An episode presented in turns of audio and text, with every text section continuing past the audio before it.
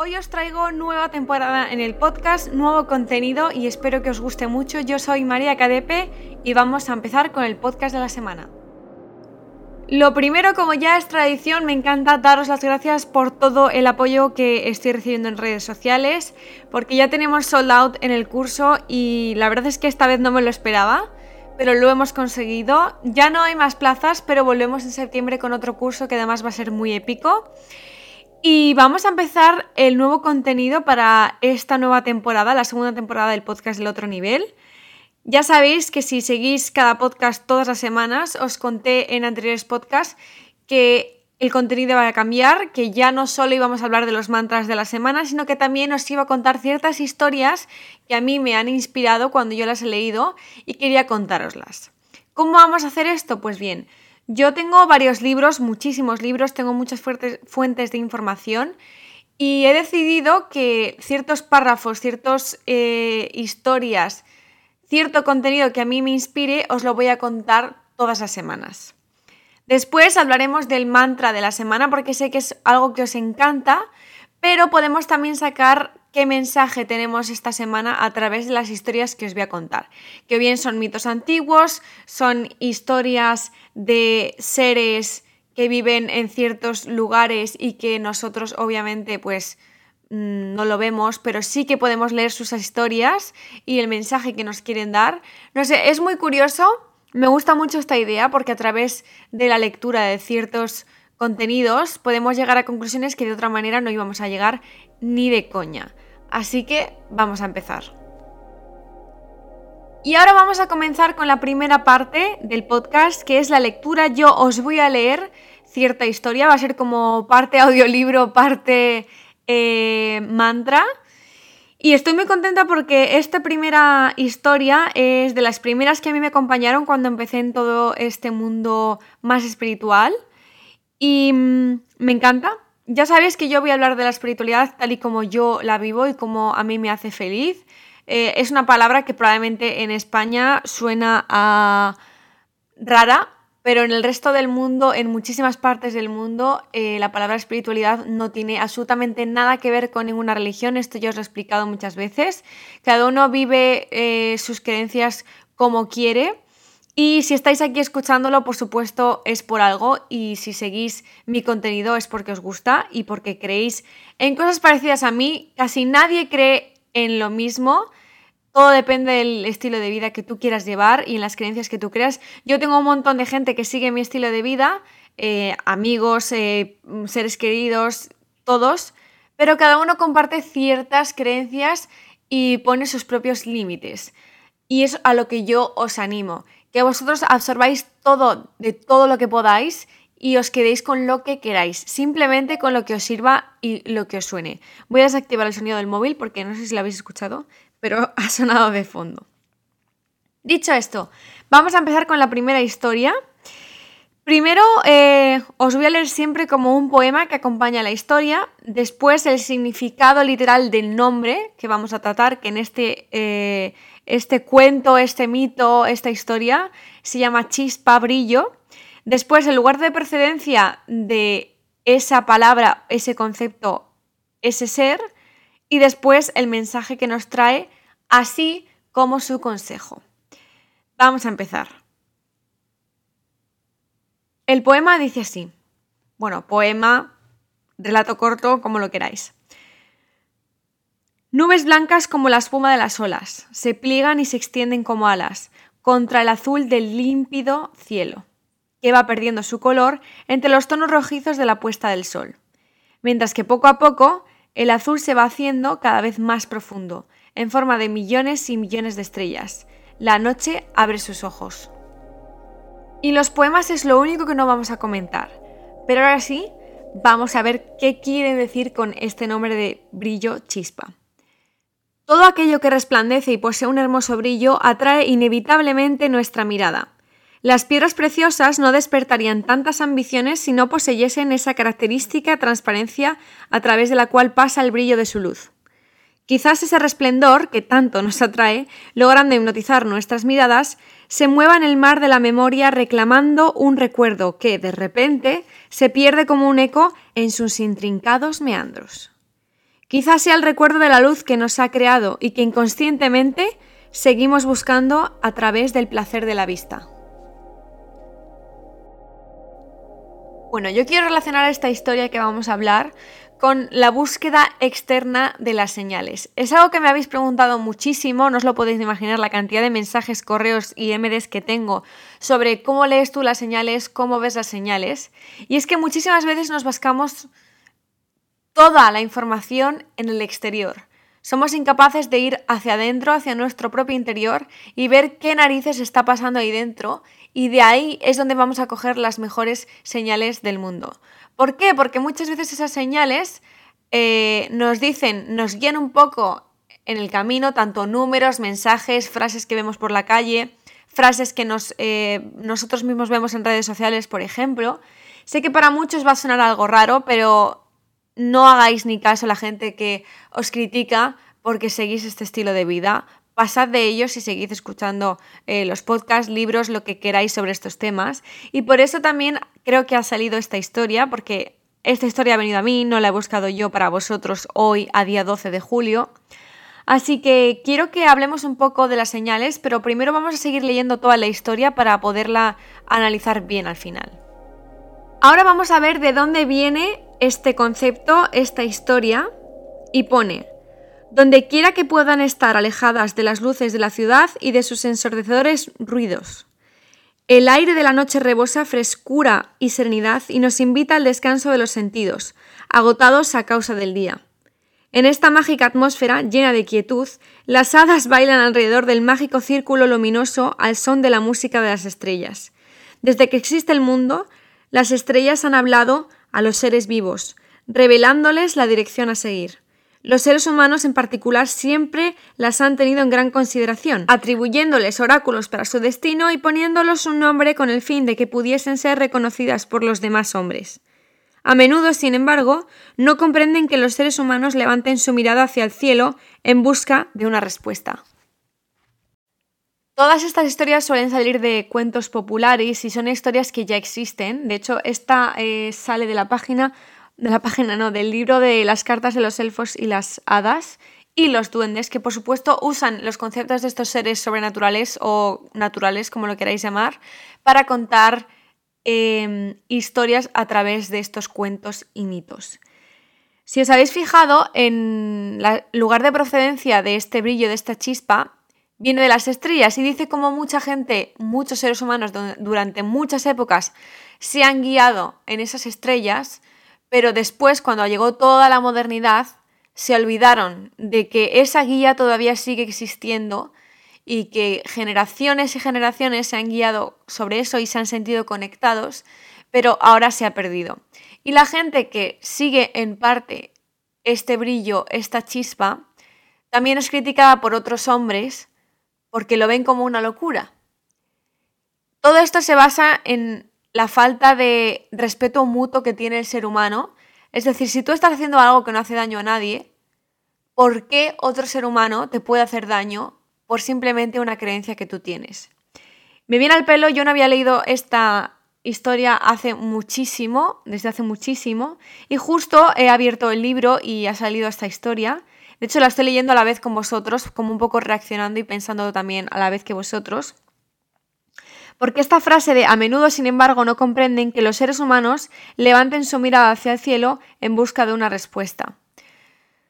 La verdad es que no hace falta que comprendamos por qué estamos haciendo ciertas cosas. Yo repito que muchas veces he hecho cosas en mi vida que no he sabido por qué las he hecho, pero me han traído de las cosas mejores que me han pasado en la vida.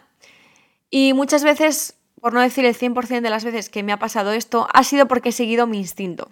Y por lo tanto, a mí mi instinto en ese momento, pues me ha venido a la cabeza que tenía que seguir las estrellas, que obviamente no es así. Cuando hablamos de estos temas, eh, no es de, ay, mira, voy a coger una estrella y la voy a seguir. No, es, va mucho más allá de todo esto, porque las estrellas pueden simbolizar también las señales, pueden simbolizar, como por ejemplo yo os contaba al final del libro, que no os lo quiero revelar, pero a mí me pasa algo mientras que estoy escribiendo las últimas frases del libro y lo cuento en el libro del otro nivel.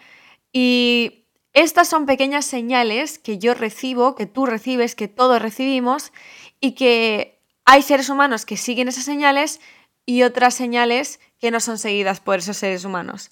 Así que vamos a ver ahora el mensaje que trae este cuento, esta historia, y vamos a analizarlo. Ahora habla de la labor de esa chispa, de esas estrellas. Mi labor consiste en iluminar tu camino cuando la oscuridad, que a veces aparece de forma inesperada, te obliga a detenerte. ¿Has olvidado que, levantando los ojos, puedes vislumbrar la tenue y resplandeciente claridad de las estrellas? En la estrella que ha escogido tu corazón entre la infinidad del cielo se la respuesta a tu pregunta. Por ello no debes temer al vacío que es como una especie de habitación en la cual, de vez en cuando, se encierra tu alma con el fin de reflexionar y de prepararse para iniciar el siguiente paso. Paso la página. No temas porque el vacío lleva en sí el resplendor de una estrella y donde quiera que te encuentres rodeado por su oscuridad podrás buscarla. Este es el don especial que tengo reservado para ti, una gotita de luz que bajará desde el cielo y se deslizará entre las palmas de tus manos. Agárrala con fuerza de forma en que esa preciosa gota no pueda volver a escaparse y pueda seguir indicándote el camino e iluminando el más profundo vacío. Me encanta esta parte porque ahora mismo vamos a hacer un ejercicio y vamos a pensar que esa gotita, que obviamente aquí te lo cuentan como que esa gota baja del cielo, que no hay que tomarse las cosas a rajatabla, que hay que usar las cosas eh, tal y como nos vienen, pero adaptándolos a nuestra vida. Y vamos a poner esa gota en nuestras manos. Si puedes extender la mano, perfecto. Y si no, imagínatelo. Y vamos a pensar qué es eso que nos falta para nosotros poder encontrar la luz. Y eso siempre va a llevar algo relacionado con nuestro interior. No vamos a buscar nada en el exterior. Es decir, si alguien piensa que esa gotita lleva por nombre un dinero, un trabajo, un amor, un viaje, no va por ahí la cosa. Pero esa gota lleva el nombre de justo lo que necesitas. Y yo os voy a poner un ejemplo. En mi caso, esa gota lleva, puesta el, lleva puesto el nombre de mi oráculo interior. Que siempre que necesite una respuesta, busque en mí y no fuera. Vamos a ver la sugerencia de esta historia.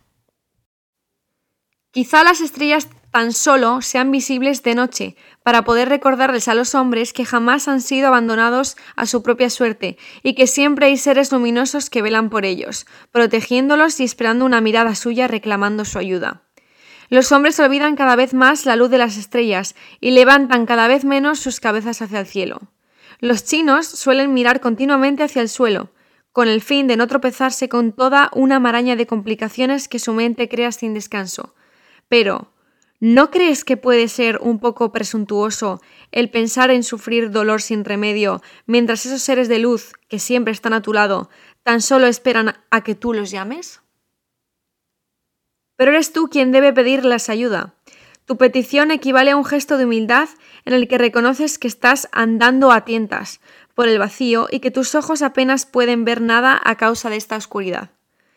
Y sabes que no puedes alcanzar la meta de tus viajes sin una pequeña luz que te indique el camino.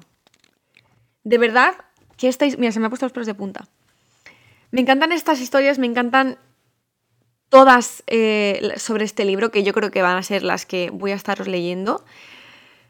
Creo que mm, todo esto recoge un halo de esperanza que quiere que llegue a vosotros, porque esa luz muchas veces no la vemos a pesar de que es una luz. Y muchas veces, como dice la historia, nos mantenemos en una habitación a oscuras intentando que alguien abra la puerta para que algo de luz entre en esa habitación pero somos nosotros los que tenemos que abrir esa puerta para poder recibir la luz. Así que ya sé que esto es un poco complicado porque muchas veces cuando estamos en un momento difícil no vemos lo que hay más allá y nos quedamos simplemente en el que venga alguien a rescatarnos. Imaginad que nosotros mismos fuéramos continuamente nuestros héroes y nuestras heroínas. Imaginad ese momento en nuestra vida en el que no necesitamos nada ni nadie más que nos abanique, que nos cuide, que nos recoja en sus brazos. Y con esto no quiero decir que como seres humanos, por supuesto, necesitamos, queremos vivir en sociedad y con nuestros seres queridos. Pero el otro día hablando sobre un tema muy profundo con una persona a la que amo, siempre decíamos, bueno, estábamos diciendo durante toda esa tarde, ¿cómo es posible que no nos hayamos encontrado hasta que no nos hemos querido al 100% a uno mismo? Y es algo que es imposible de hacer, porque siempre, siempre, siempre vas a tener muchísimos bajones, vas a no sentirte lo suficiente como para estar con otra persona, por ejemplo, para estar con tus amigos. Y por ejemplo, si tú mantienes una relación con tus amigos, una conversación, por ejemplo, en esa conversación siempre te vas a sentir inferior, siempre vas a estar alerta, siempre vas a estar atacando. ¿Por qué? Porque tú no estás construido al 100%. Así que lo que dice esta historia y lo que os quiero transmitir es que no pasa nada si pedimos ayuda, a quien sea, la ayuda que necesitemos, familiares, profesionales, em, llamar a tu espiritualidad, conectar con tu profundo yo, lo que necesitéis en cada momento de vuestra vida. Pedir ayuda es un signo de poder, es un signo de rendirte y decir, me rindo, pero me rindo bien, me rindo para acabar ganando la batalla. ¿Por qué? Porque en el momento en el que descansamos y decimos, ok, voy a parar un poco, yo no puedo seguir así, pensamos. Y cuando pensamos, se nos van abriendo nuevas puertas en la cabeza y nuevas salidas. Si nos quedamos simplemente en una habitación oscura, sin nada de luz, al final no vamos a lograr ver nada, porque sin luz lo vemos todo negro. Y esto es el mensaje que os quería traer Sé que es muy diferente este podcast y por supuesto sé que no va a ser así todos los podcasts y que os traeré diferentes historias. Además, eh, siempre me decís que os recomiende pues libros o que os recomiende cosas que leer, cosas que escuchar y también hablaremos de eso en más podcasts. Así que creo que como yo no había leído esta historia desde hace mucho, os voy a juntar esta historia con los mantras de la semana porque es intentar buscar qué es la chispa de luz que queréis que entre por vuestra puerta para que ilumine vuestra habitación. ¿Qué gota queréis recibir del universo para poder salir al siguiente nivel, al siguiente paso? En la vida, como ya os he dicho muchas veces, hay diferentes niveles y etapas y no nos dan el siguiente nivel, como en los videojuegos, hasta que no pasamos la misión que tenemos en este, en este paso. Así que si muchas veces os sentís estancados, porque si me ha salido esta historia es porque probablemente muchos de vosotros o todos eh, hemos estado estancados en algún punto de estas semanas. Y era muy importante recordar que no estamos solos, que hay una luz siempre a la espera de ser llamada y que ahora os animo a que en vuestro journal escribáis qué es esa luz que queréis recibir, cómo creéis que la podéis conseguir y si es algo externa, daros cuenta por qué habéis buscado la luz en algo externo e ir a vuestro interior, ¿vale? Madre mía, estoy súper entrenada.